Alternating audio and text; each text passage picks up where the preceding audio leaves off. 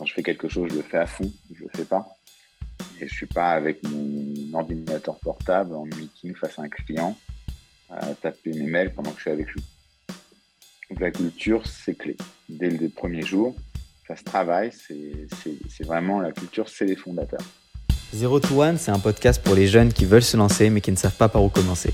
Dans ce podcast, nous allons interviewer des entrepreneurs de toute industrie et de toute origine pour qu'ils nous donnent leurs secrets. Nous, c'est Mathéo, Jonathan et Gary, trois amis avec une passion en commun, l'entrepreneuriat.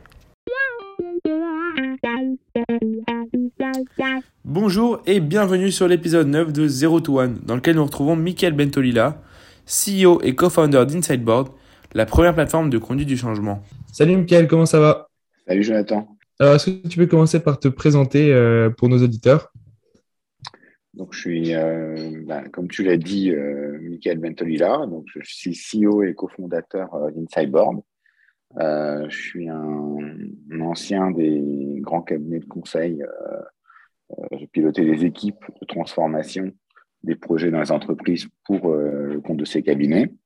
Et j'ai cofondé la boîte avec mon frère Johan, qui est CTO, data scientist et, et homme de produit. Donc la, complémentarité de, nos deux approches a permis de créer une Cyborg, première plateforme d'intelligence artificielle euh, de conduite du changement. Donc comme tu nous l'as dit, tu as passé de nombreuses années, même plus d'une dizaine d'années euh, dans, dans des boîtes de conseil telles que Capgemini, Capgemini PwC, Deloitte. Pourquoi est-ce que tu as choisi cette voie pour commencer après tes études? Euh, C'est une très bonne question. J'avais un... J'ai démarré dans le dans la gestion, le contrôle de gestion euh, chez Valeo. J'avais euh, une première expertise avec eux internationale. Et euh, donc j'avais plutôt une carrière qui était tracée, mais très vite, j'ai été attiré par la dynamique, c'était 98, hein, portée par la tech. À l'époque, la tech, c'était dans le B2B, c'était SAP, la locomotive. Aujourd'hui, on la retrouve chez un Salesforce, un Workday, un ServiceNow. Euh, et donc, euh, voilà, moi, j'ai toujours été attiré par l'innovation. Donc, dans la gestion, ça, ça innovait pas beaucoup. et voilà. Donc, la, la, la, boîte Capgemini pour démarrer, c'est le meilleur endroit pour démarrer et apprendre la tech dans le B2B alors, tu nous parles d'innovation. Innovation, ça va souvent avec l'entrepreneuriat. Est-ce que tu avais déjà euh, la soif d'entreprendre avant même de commencer à bosser dans, le conseil? Ou est-ce que c'est justement euh, en bossant dans ces cabinets-là que ta soif de l'entrepreneuriat s'est développée? Non, le, conseil, ça n'existait pas à mon époque. Donc, moi, j'avais euh, tout, de suite, j'avais envie de créer ma boîte, créer mon entreprise et même la, faire avec mon, frère. On savait qu'on allait faire quelque chose ensemble.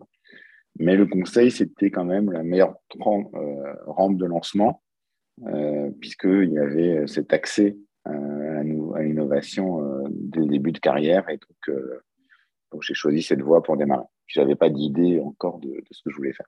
Et quels sont les avantages et les inconvénients d'une carrière dans le conseil? Alors, les avantages, c'est que le conseil est porté en général par l'actualité. Donc, euh, si tu démarres dans le conseil, tu démarres euh, par des sujets d'actualité, donc des innovations actuelles. En général, les, consultants, les grands cabinets ou les petits, aujourd'hui, les petits cabinets sont hyper actifs, te, te, permettent d'être sur les sujets d'actualité. Il y a euh, tout l'apprentissage des méthodos, euh, des méthodes de, gestion de projet, de travail en équipe. Donc, c'est des choses, moi, qui me servent encore jusqu'à aujourd'hui. Et cette notion euh, de delivery, c'est-à-dire le, travail de délivrer quelque chose. Donc, c'est des petites victoires, étape par étape, qui sont matérialisées par un livrable. Donc, un livrable, c'est quoi? C'est un rapport qu'on rend à un client. ça peut être aussi des, les formations qu'on donne à un client. C'est tout le travail qui a été constitué par des équipes euh, de différents horizons. Et euh, voilà, donc ça c'est l'avantage. L'inconvénient, euh, les inconvénients, ben, c'est qu'on a du mal à quitter le conseil parce que c'est des métiers qui, où on rencontre des jeunes, où on est en général bien formé. les missions sont intéressantes, elles sont diverses. Donc, donc après, pour, si on a envie d'entreprendre, c'est pas si évident que ça. Il y, a, beaucoup de gens qui restent finalement et qui font carrière maintenant dans, le conseil. moi, après, j'avais de la chance aussi, c'est que j'avais cette envie d'entreprendre dès le début. Et, je suis tombé à l'époque de la vague, des, la première vague Internet. Celle qui a vu en France émerger les, price ministers, des, boîtes qui en boîte dans le vin, Wine Co.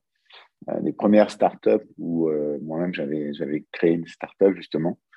Et du coup, en fait, voilà, j'ai, dit bon, bah, j'ai appris, mais maintenant je veux, monter ma startup.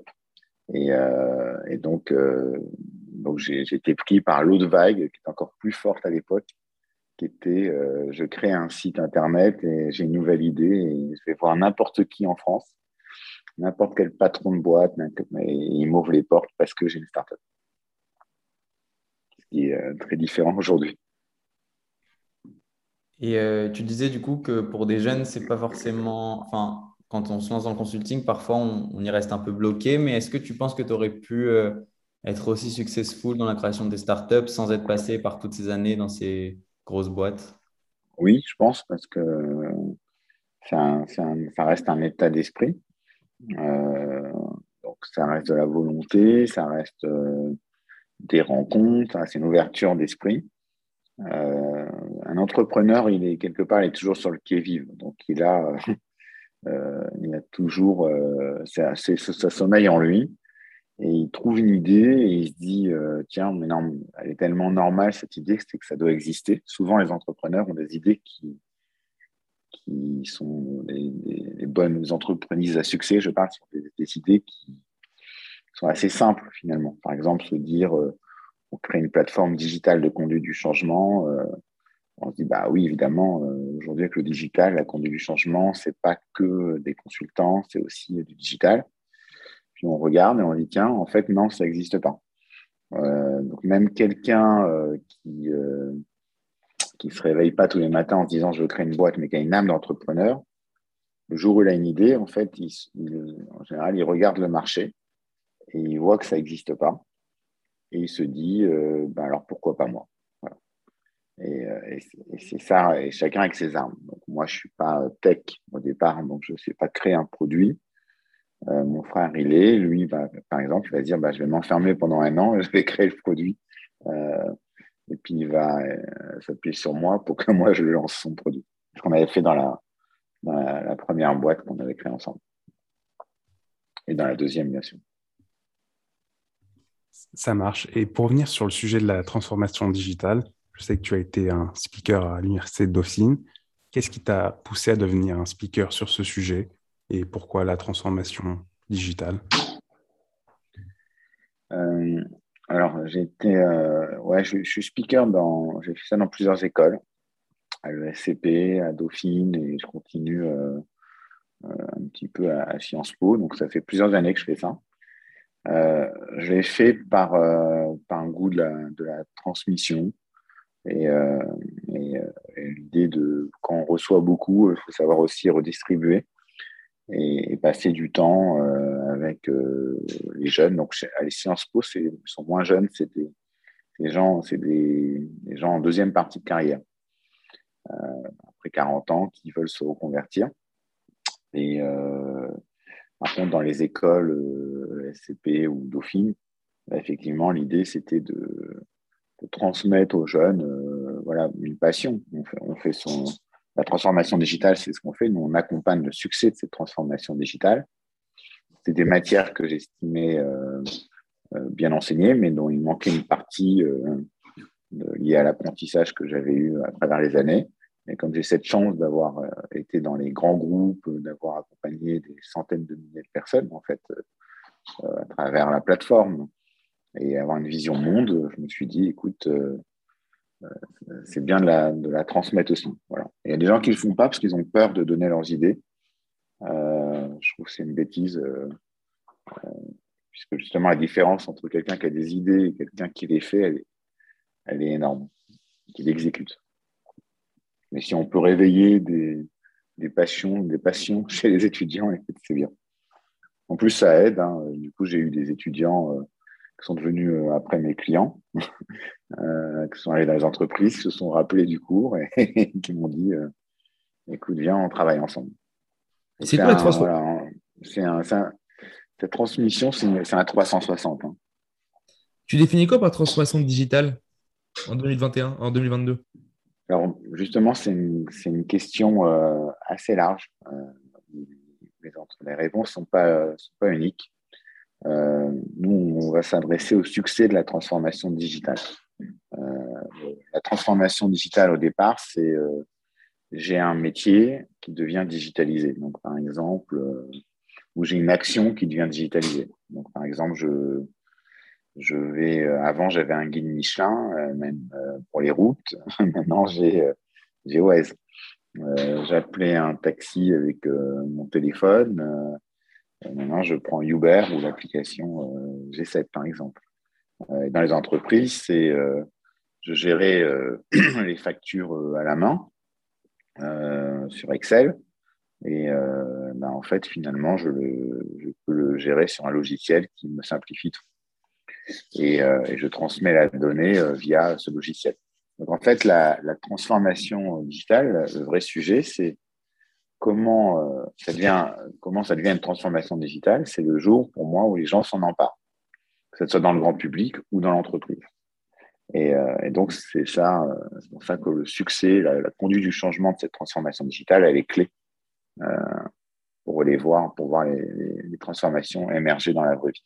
Et j'ai une question, à, quelle fréquence les entreprises se, transforment digitalement? Parce qu'aujourd'hui, il y a plein de nouvelles technologies, du coup, c'est plus fréquent peut-être Écoute, euh, moi, c'est quelque chose que je vois continue depuis, euh, depuis que j'ai démarré. Donc, c'est l'émergence, euh, je suis un peu plus vieux. Donc, du coup, en 98, les métiers des jeunes, c'était éventuellement cabinet de strat, finance, contrôle de gestion et marketing.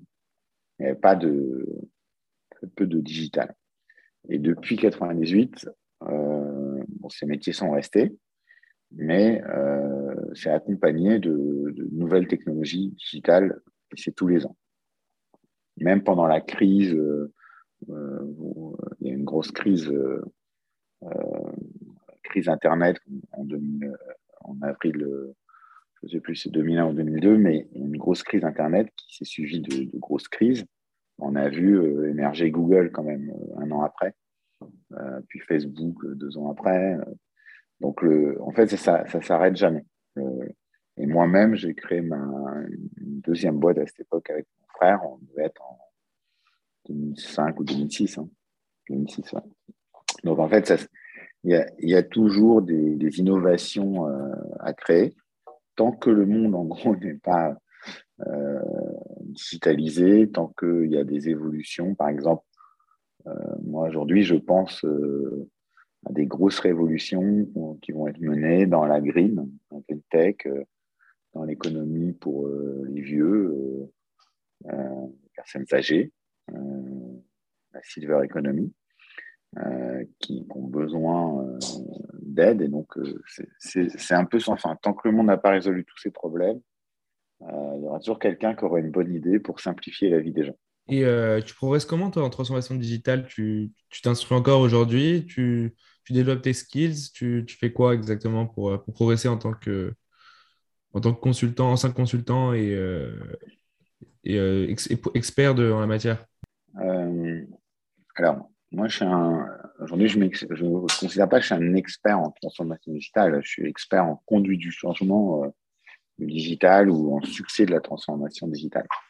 c'est un sujet tellement large que être expert de la transformation digitale, ça veut dire euh, être expert de tout et de rien, tu vois. Il y a, donc, euh, faut donc la transformation digitale, tu, peux le prendre sous l'angle qui te plaît et, après, il faut creuser cet angle. Voilà. Donc, dans la conduite du changement, bah, effectivement, je suis formé, j'ai eu des diplômes, euh, je sais, euh, j'ai fait un master dans le coaching euh, pour comprendre, j'ai vu les théories, je les pratiqué, j'ai été à des colloques internationaux. Et, aujourd'hui, comment je fais? Bah, Aujourd'hui, c'est nous qui sommes un des acteurs euh, qui lead aussi ce sujet. Donc, tu vois, aujourd'hui, on inspire aussi des gens. aujourd'hui, bah, on, s'inscrit finalement dans une lignée et donc on, va s'intéresser à d'autres sujets qui peuvent enrichir cette matière. Donc, la, qualité, je pense, à l'entrepreneur, c'est euh, d'apprendre tout le temps, en continu, de ses erreurs, de ses échecs, de ses succès aussi, et euh, d'essayer de, pousser toujours plus loin euh, les, sujets, les thématiques. Il faut vraiment être pointu, il faut aller voir la concurrence, voir ce qui se passe, comprendre, tout en gardant sa propre ligne et sa propre philosophie et sa, vision, mais cette vision s'enrichit. Voilà. Donc, beaucoup de gens, d'ailleurs, les, entrepreneurs, c'est des gens assez curieux. Ils lisent beaucoup, ils rencontrent du monde, ils voyagent.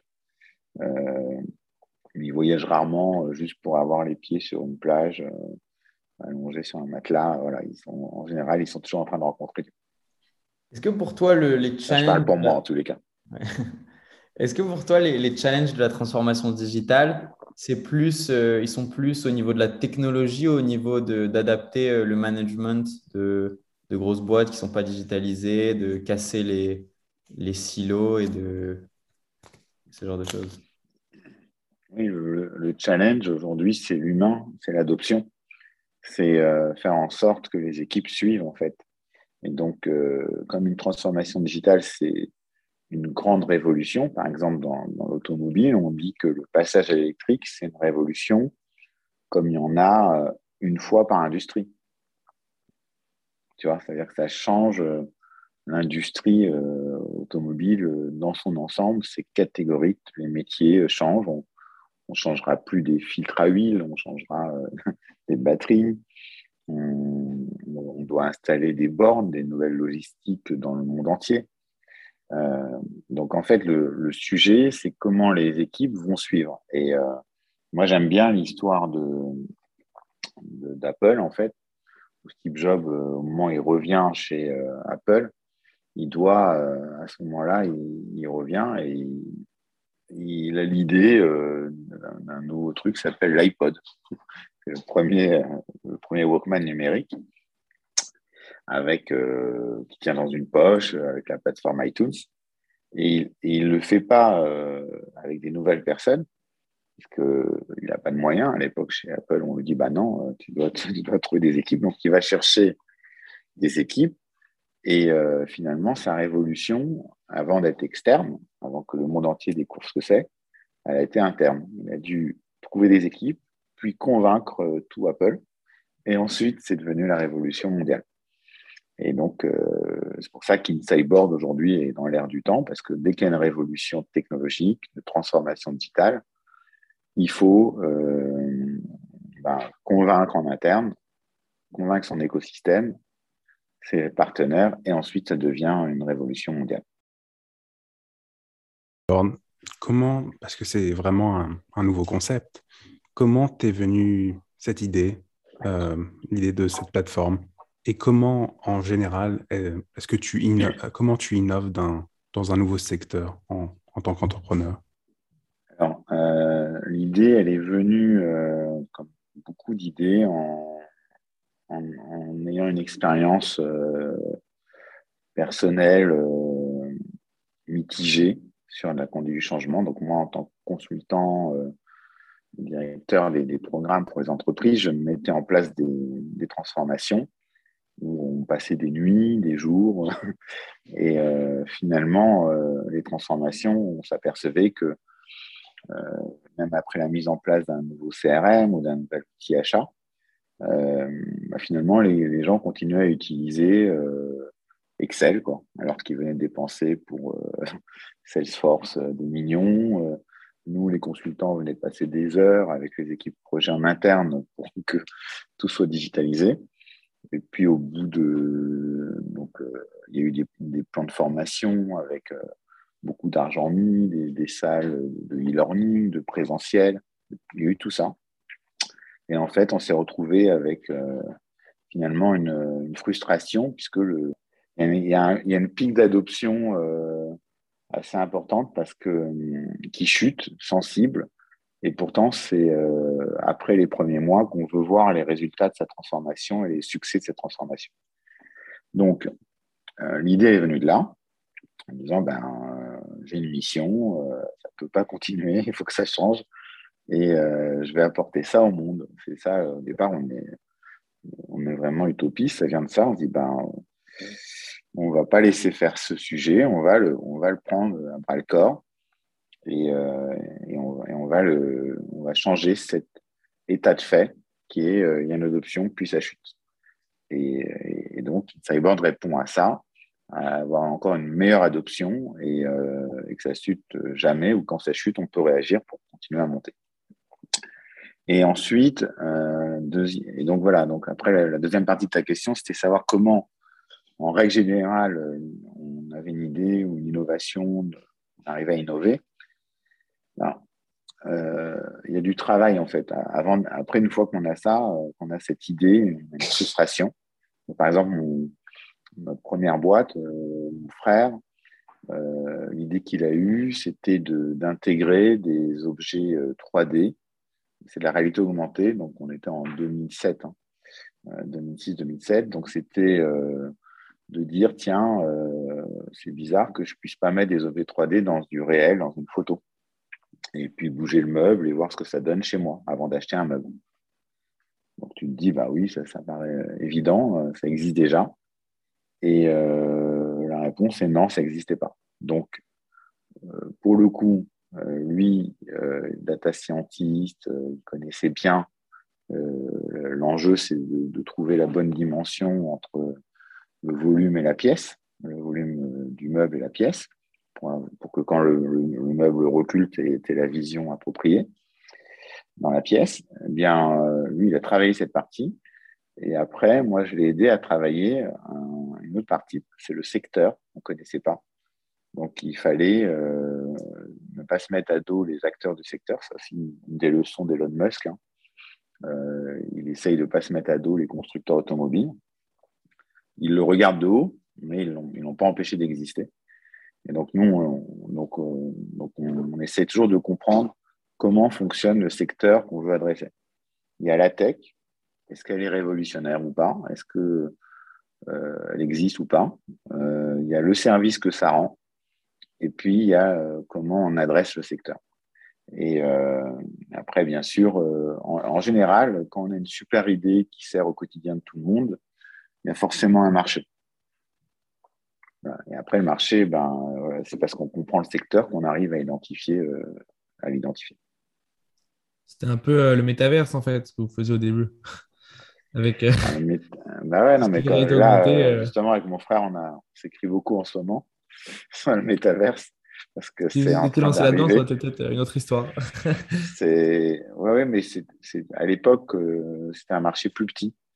Euh, la réalité augmentée dans la, dans la déco, euh, que la transformation digitale avec InSideBoard. Donc, euh, aujourd'hui, le, le, métaverse, oui, c'est intéressant. C'est c'est ce qui manquait peut-être à l'époque pour, pour accélérer cette innovation. Mais on aurait pu réussir aussi euh, dans, la, dans, la, première idée. Hein. D'ailleurs, ça a été quand même assez apprécié par le marché à l'époque. Et tes clients chez Insideboard, c'est qui hein, de manière générale? C'est des consultants? Les gens qui ont utilisé ta plateforme, c'est quoi? C'est les consultants? C'est les, euh, les RH C'est Non, non, nous, euh, alors, c'est les directions métiers dans les entreprises. Euh, c'est les directions métiers.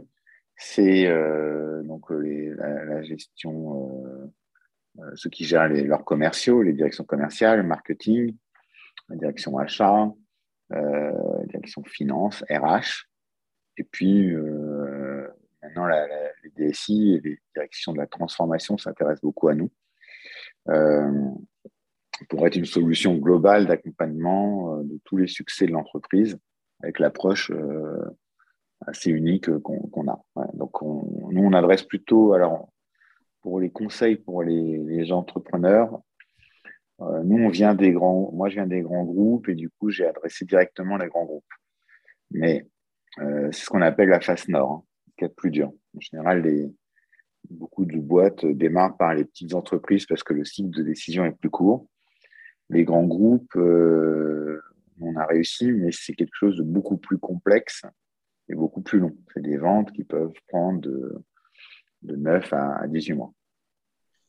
Et justement, alors comment euh, comment tu as réussi à convaincre ces grosses boîtes? C'est vrai que d'habitude, au début d'une boîte, euh, généralement, on vise les petites boîtes pour, et ensuite grossir et avoir les, grosses boîtes. Comment est-ce que tu as fait pour directement commencer par ce genre de boîte? Alors, en fait, j'ai été voir, euh, on a co-construit le, projet avec des clients, avec cette approche texte, c'est-à-dire que les cabinets de conseil étaient déjà là. Il n'y a pas besoin de refaire un nouveau cabinet de conseil. Euh, donc, on, a été voir des clients, euh, des, prospects au début, pour leur parler du sujet, en leur disant, vous savez, on peut construire des communautés de succès autour de votre projet, on peut mettre des, KPI, on peut vous aider à, créer de l'envie, de la viralité sur votre transformation, dans laquelle vous investissez des millions. Et pour quelques euros de plus, finalement, euh, vous pouvez en plus réussir.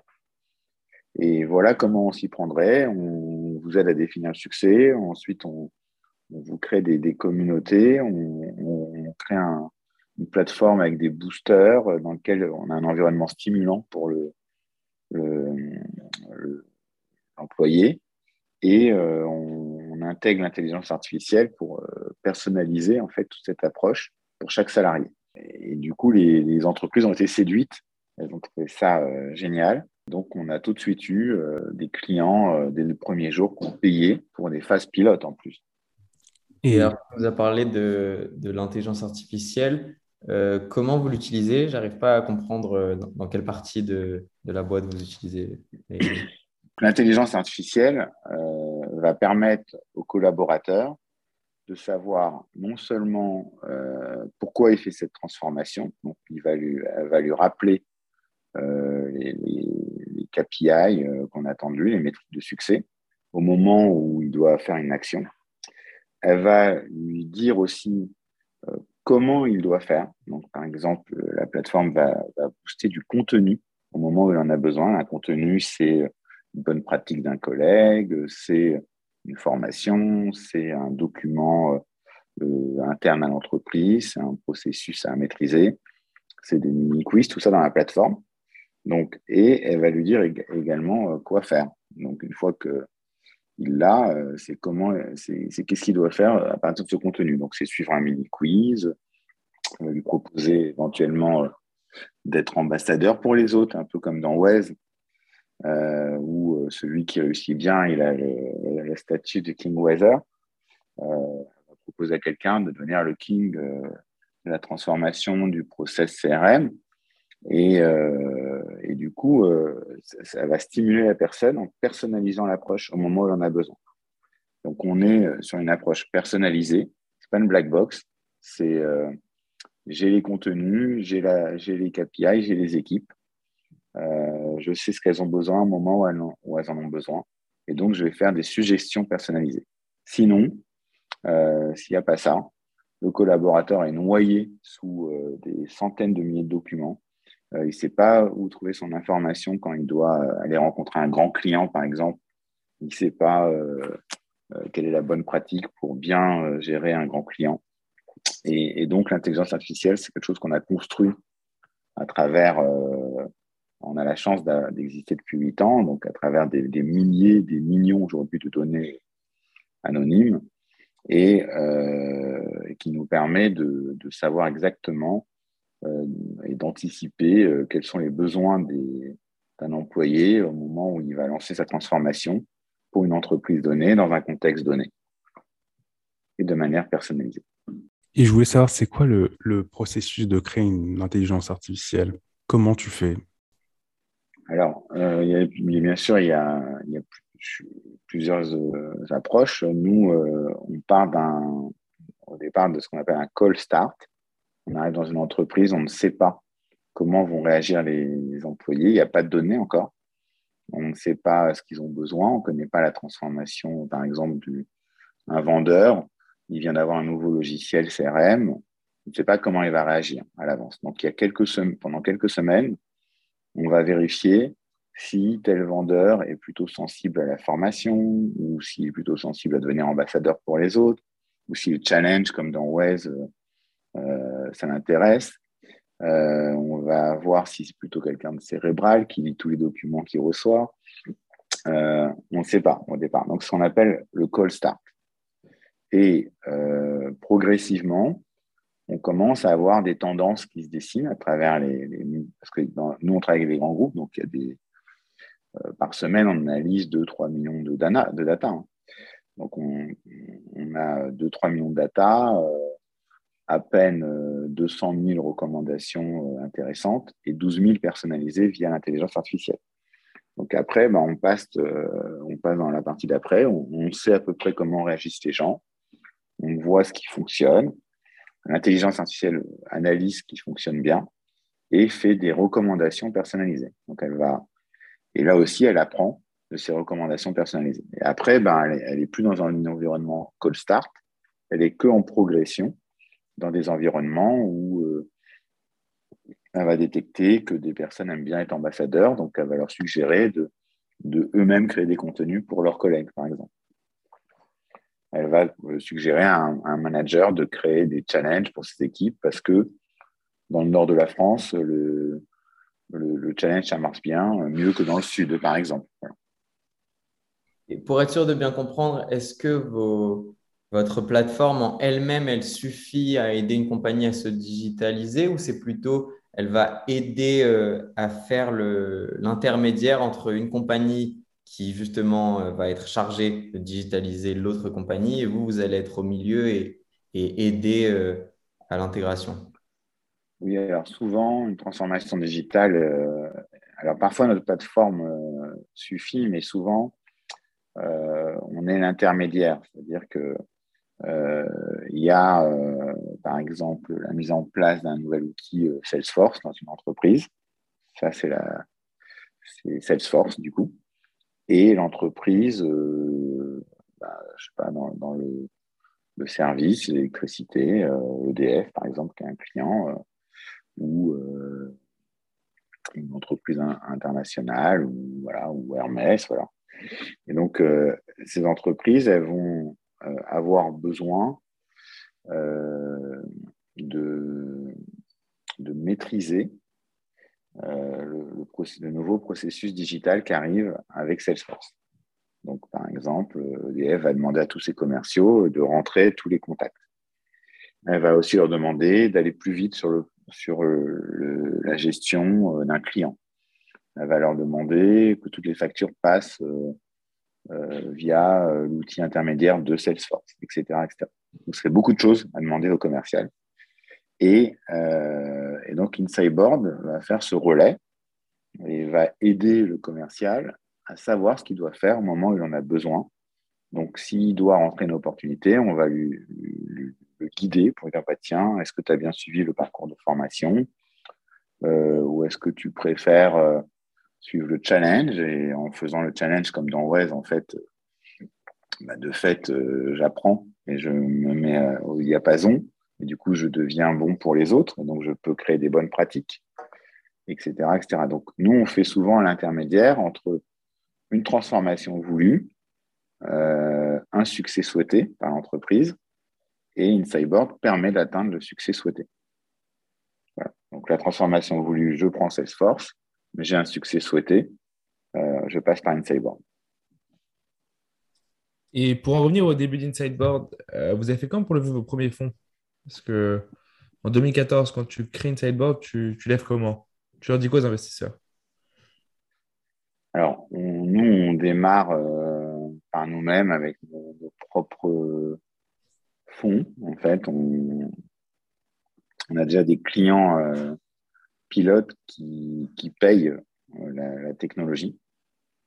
Donc, on, s'autofinance. Donc, on ne fait pas de premier tour de table, de seed. Euh, on, reste euh, avec nos propres moyens, donc forcément un peu plus limités. et c'est que euh, en fin 2017, donc début 2018, qu'on lève euh, après, après avoir testé le produit sous toutes ses coutures. plus de trois ans de travail, qu'on lève notre première levée de fonds. On fait notre directement, du coup, on ne fait pas un tour de seed, on fait une série A directement. C'est intéressant donc la façon dont vous avez levé la boîte avec des clients pilotes. Je sais qu'il y a plusieurs boîtes qui, qui ont fait pareil. Est-ce que tu peux nous expliquer comment ça marche? Est-ce que euh, tu leur donnes des, une partie des shares pour, pour qu'ils soient, vous financent ou pas du tout? Non, mais on, en fait, on vend plus de services que de logiciels à ce moment-là. Donc, euh, les jours, euh, mon frère, moi, les équipes sont vendues quasiment en tant que consultants tout en construisant le produit. Et, et donc, on ne demande pas l'aumône aux clients, on ne leur dit pas faites ça et je vous donne des chers. Hmm. Ce pas des investisseurs, un client reste un client. Donc, c'est ce que les boîtes de la tech ignorent, mais le client est roi. Donc, on doit respecter, tout faire pour le client. et souvent, au départ, on, on surinvestit pour les clients. et ça doit continuer d'ailleurs. Donc, c'est surinvestir dans le service pour que le client euh, n'ait pas l'impression d'acheter une start-up, justement. Il va être, il va être forcément euh, plus conciliant parce qu'il sait que la boîte est plus petite, euh, mais il doit avoir des équipes pro face à lui. Donc, c'est aussi pour ça qu'on n'a pas pris 10 000 clients, qu'on on a pu avoir que 2, 3 clients, 4 clients en pilote qui payaient du coup un service de qualité.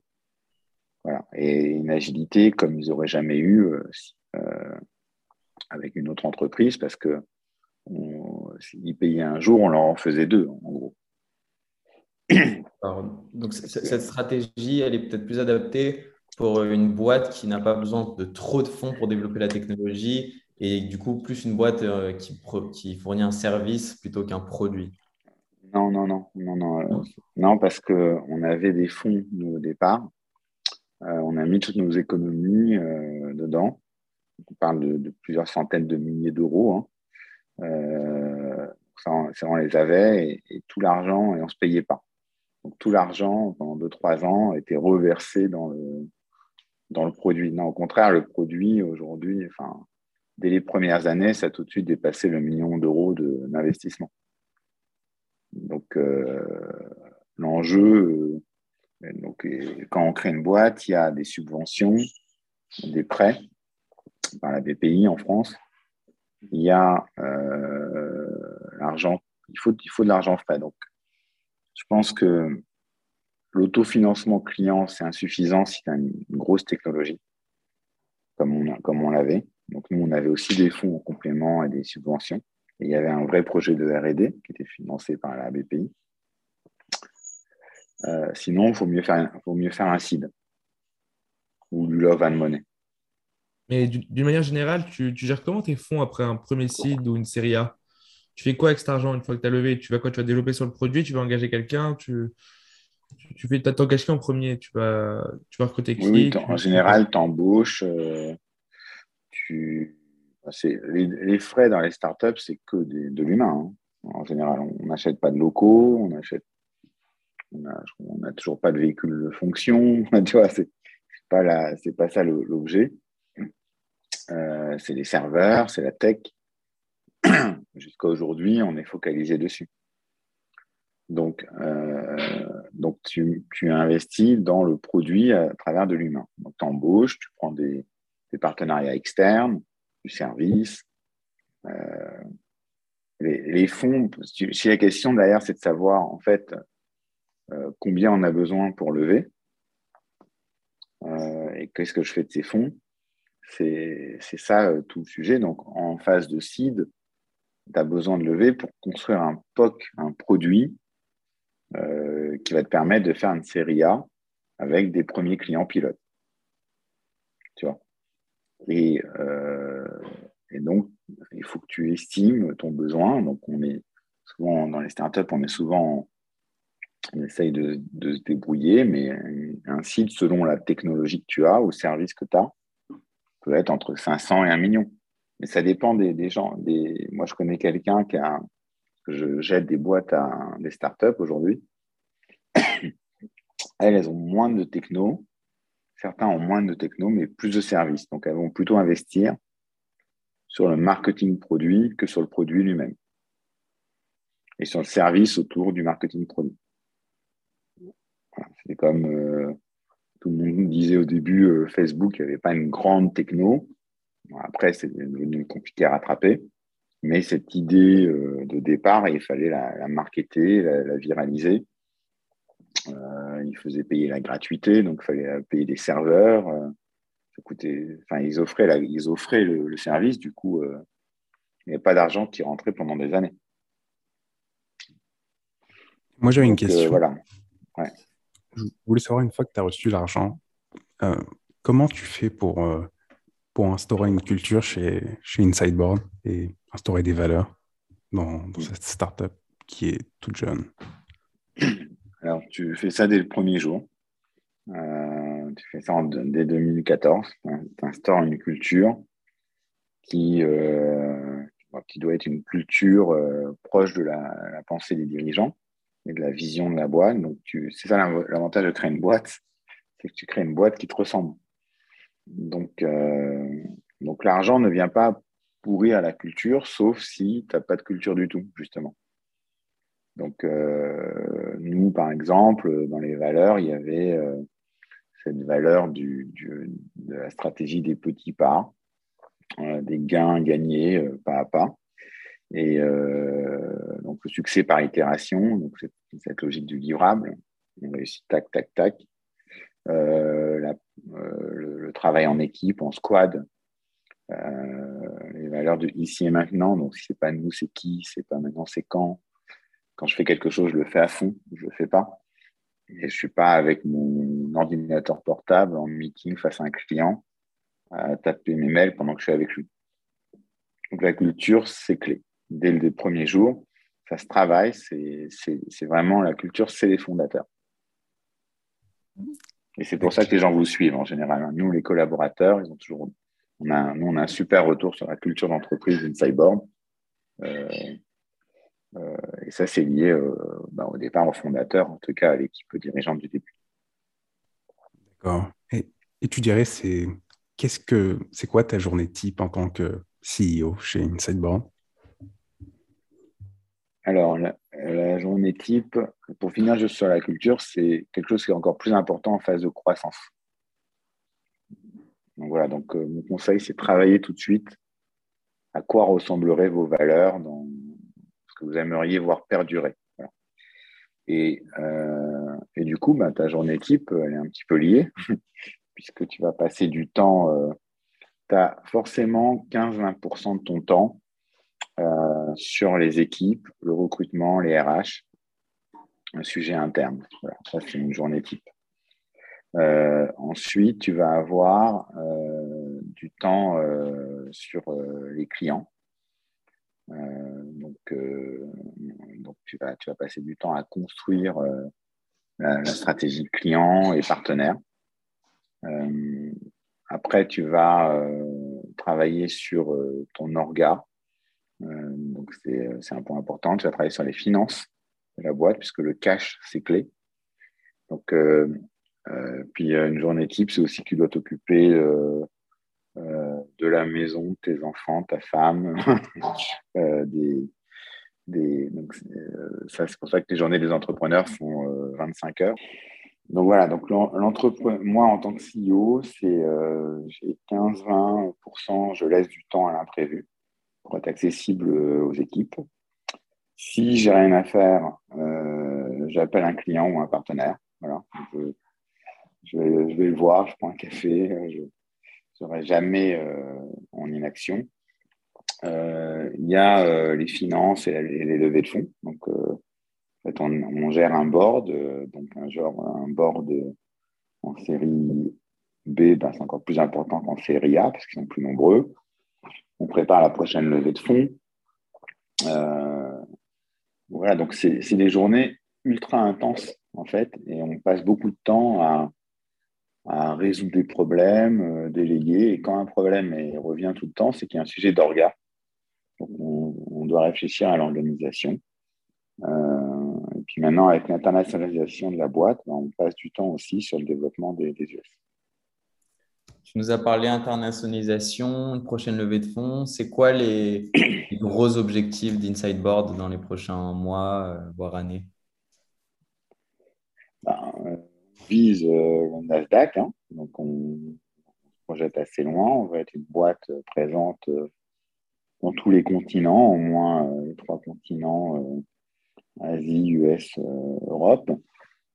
Euh, donc, dans les prochaines années, tout cas dans les, parce que c'est difficile de, voir à 10 ans euh, dans une startup, mais c'est bien d'y de, rêver en tous les cas. Euh, en tout cas, dans les, dans les deux, trois prochaines années, c'est une prochaine levée de fonds pour accélérer l'international, notamment en particulier les USA et le, territoire européen où on a des, on a des demandes. Euh, c'est euh, bah, justement euh, développer le produit. Donc, ça, c'est un vrai sujet. c'est partie du quotidien, c'est comprendre les attentes des clients par rapport à ton produit et, puis aller jusqu'au bout de la vision parce que on a déjà dépensé des dizaines de millions dans, la, dans la tech, mais c'est rien par rapport à ce qu'on a encore en tête donc, on, a encore besoin de, capitaux pour, euh, pour devenir justement le, bah, ce, leader et devenir leader de, dans notre euh, solution euh, de digitalisation, digitalisation du change management basée sur l'IA. D'accord. Et je voulais juste savoir, je sais que tu t'es lancé avec ton frère Johan. Est-ce que ce n'est pas trop risqué de se lancer dans une startup avec, avec son frère ou sa sœur? Ça dépend de la, complémentarité. Il ne faut pas que ça devienne euh, juste une affaire de famille, mais, là, pour le coup, ça crée euh, plutôt de la confiance. Nous, on avait déjà une première expérience ensemble, donc on a pu se, tester. On n'a que deux ans d'écart. Et, euh, donc, m'associer avec mon frère, vu que lui, il est ultra brillant, euh, tech, euh, dans l'IA, dans l'intelligence artificielle, les produits, il, adore ça. Et moi, je suis plutôt euh, très bon sur la partie business ou en, tant comme orchestre. En tout cas, c'est des sujets très bons. Il faut être plus modeste, mais c'est des sujets que j'aime bien et, que j'aime bien développer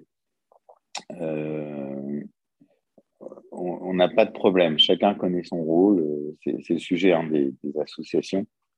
En général, ça marche bien si elle a une loyauté, si les gens euh, se connaissent bien. Moi, pour moi, parmi les valeurs, il y a la loyauté. Euh, on ne peut pas avoir un, associé avec qui on n'a pas de confiance. on ne peut pas avoir d'associé avec qui on n'a pas envie d'aller prendre un verre, une bière le soir, dîner.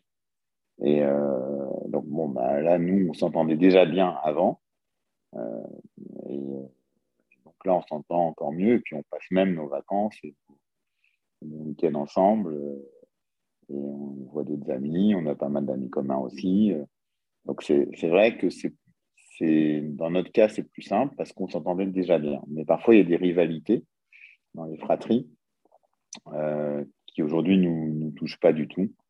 Euh, il ne nous a jamais touchés. Et, euh, parce qu'on sait, voilà, moi, je ne cherche pas à devenir le directeur technique d'Insideboard et il ne cherche pas à, devenir le, CEO d'Insideboard non plus.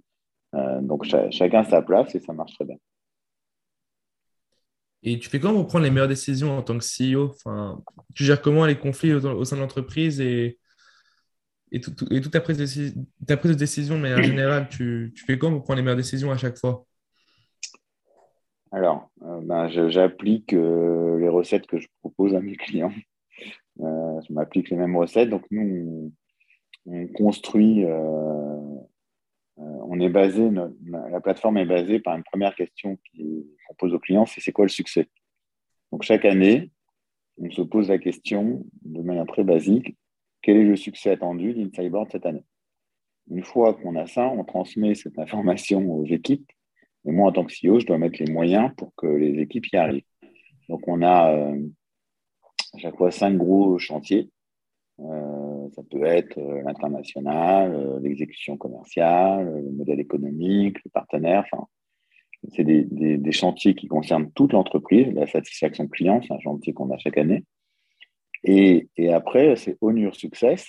donc, chacun est responsable du succès. Donc, je nomme des responsables des chantiers et des, initiatives derrière ces chantiers. Et c'est comme ça que j'ai une boîte qui est responsabilisée et chacun sait ce qu'on attend de lui. Donc la prise de décision, c'est est-ce que c'est dans le chantier ou c'est pas dans le chantier? Est-ce que euh, ça fait partie des priorités cette année ou pas? Après, évidemment, euh, je reste ouvert à 10-15% d'idées nouvelles qui peuvent devenir les, 10% euh, marginales de revenus en plus qu'on n'avait pas imaginé.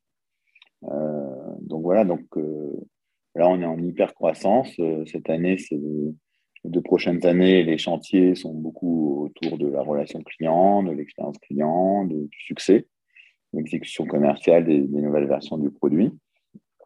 Euh, donc, les décisions sont assez faciles à prendre. Faut, beaucoup de gens, en fait, euh, ont dû mettre du rationnel derrière chaque décision en disant les plus, les, quels sont les plus, quels sont les plus, quels sont les moins, euh, les avantages et les inconvénients d'une décision. Euh, moi, je suis plutôt basé sur une approche liée à la finalité d'une décision, c'est-à-dire euh, comment faire en sorte que est-ce que cette décision répond à un, des chantiers stratégiques de la boîte, à la finalité de la boîte. Donc, et en tant que CEO, vu que c'est toi qui, qui parle beaucoup, enfin, toi qui vas parler aux clients, aux investisseurs, euh, tu as développé une, capacité à t'exprimer et c'est ta, plus grande force. Euh, tu, fais comment pour l'avoir pour, pour de manière générale? Enfin, Pour, pour, pour quelqu'un qui ne sait, pas, sait pas bien parler aux gens, qui, a des, qui est un peu timide, qui a des problèmes de public speaking, tu fais comment pour développer cette capacité? Donc déjà, je développe plusieurs speakers autour de moi. Il n'y a pas que moi. Hein. chacun va s'exprimer. Mais euh, pour ce qui concerne le rôle du CEO, euh, il faut apprendre, le CEO, il doit aller faire la tournée des investisseurs, il doit représenter la boîte, il va parler dans les médias, il va avoir un rôle, euh, donc il doit développer cette compétence. Donc aujourd'hui, il y a des, euh, il y a ce qu'on appelle les, sessions TED à observer. Donc sur Internet, il y a vraiment de quoi s'inspirer. Moi, j'ai regardé beaucoup de, ces sessions.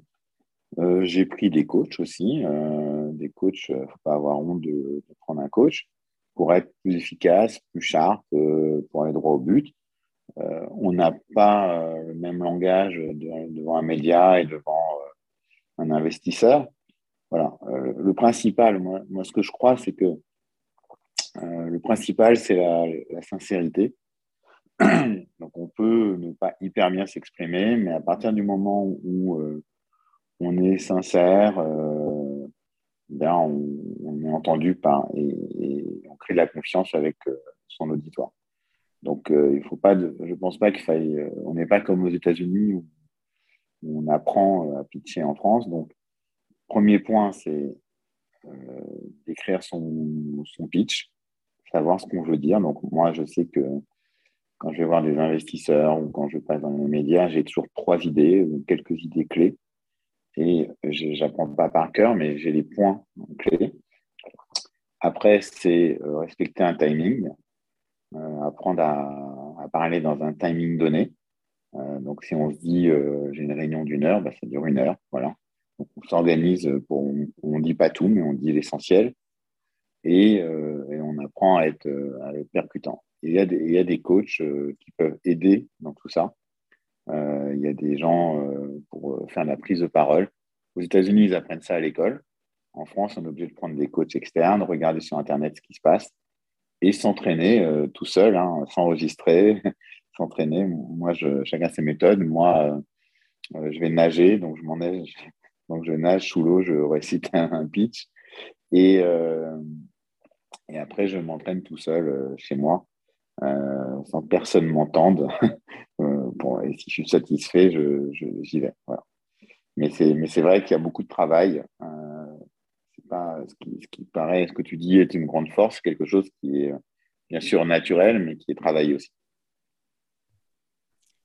D'accord. Et est-ce que tu conseillerais aux jeunes, d'avant de, se lancer, vraiment d'apprendre ces, compétences, par exemple, savoir parler, s'exprimer en public, ou tu leur conseillerais de se lancer directement quand ils ont une idée, sans forcément avoir de, sans savoir vraiment savoir s'exprimer en général? Euh, Il faut tout faire en fait, en même temps. Donc il faut, euh, il faut, euh, faut pas attendre avant de se lancer, mais on se lance pas quand on n'est pas prêt. Donc créer son projet, son entreprise, ça c'est de la technique. et il faut créer le produit, donc ça c'est une chose mais on doit aussi euh, rassembler autour de soi des gens et les convaincre. Donc, euh, comme vous, hein, vous avez réussi à vous réunir en trois à trois. Donc, c'est quelqu'un vous a convaincu, vous êtes satisfait d'être ensemble. Euh, vous avez réussi à me convaincre, à convaincre d'autres gens de venir. Donc, il faut être prêt, c'est-à-dire il faut travailler les arguments. il faut euh, s'entraîner à, écrire un SMS, un mail, à, téléphoner. Euh, il faut se préparer. Voilà, pour moi, la règle d'or, c'est euh, la préparation. On sait que 90% du succès, c'est quand même 100% de préparation. Donc, si on, se prépare bien, on n'est pas sûr de réussir la boîte, mais au moins on peut réussir son pitch. Au moins on peut réussir euh, entraîner des gens sur une stratégie qu'on a mis en place. Et c'est vrai que ça s'apprend, parce que le but de tout ça, c'est créer de l'envie, créer de la confiance et de l'envie. Donc, créer de la confiance, euh, ça veut dire dire des choses percutantes, euh, avoir des éléments de langage rassurants, et de l'envie, c'est euh, teaser sur les choses positives qu'on va pouvoir faire. Donc, c'est amener la personne avec nous dans notre monde, dans le monde d'après. Après, si elle n'y croit pas, bah, c'est pas grave. Il ne faut pas abandonner, c'est euh, une autre personne qui y croira.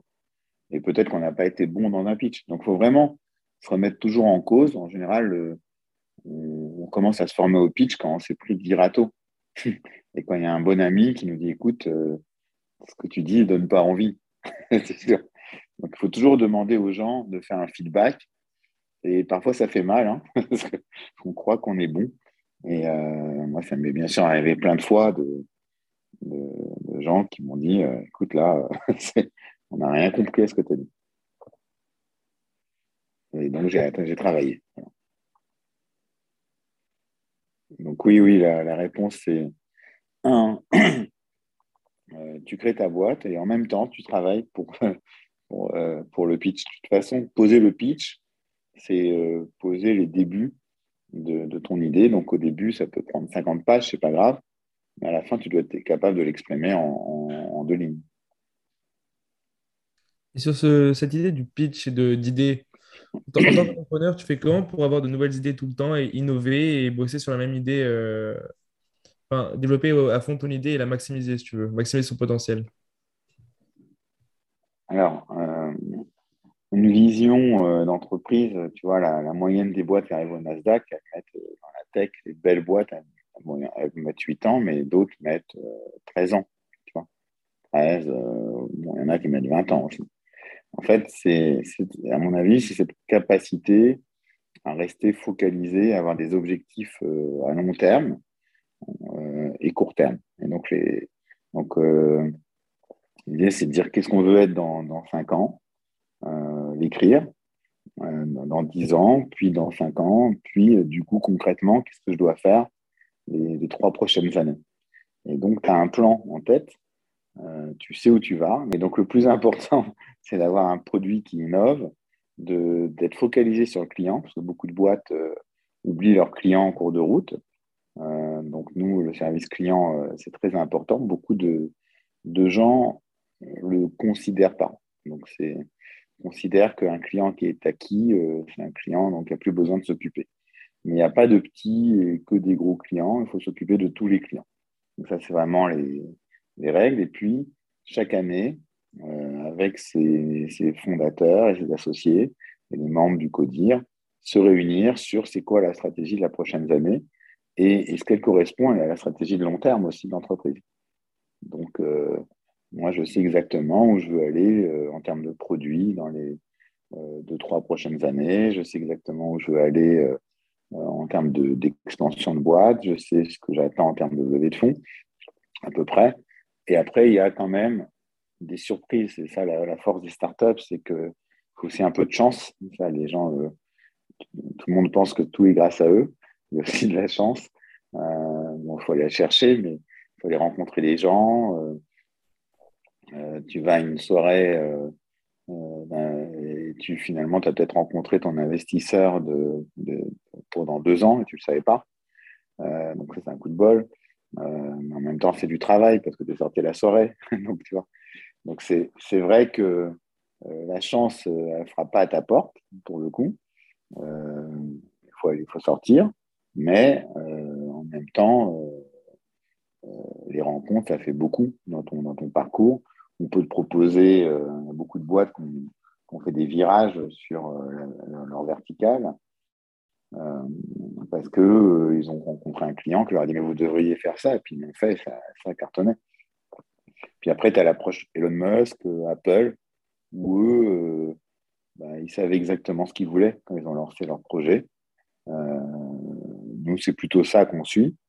Tout le temps, je ne sais pas si Elon Musk pensait au camion électrique au départ, tout en se disant, bah, tiens, finalement, il y a une offre très importante dans le transport des camions.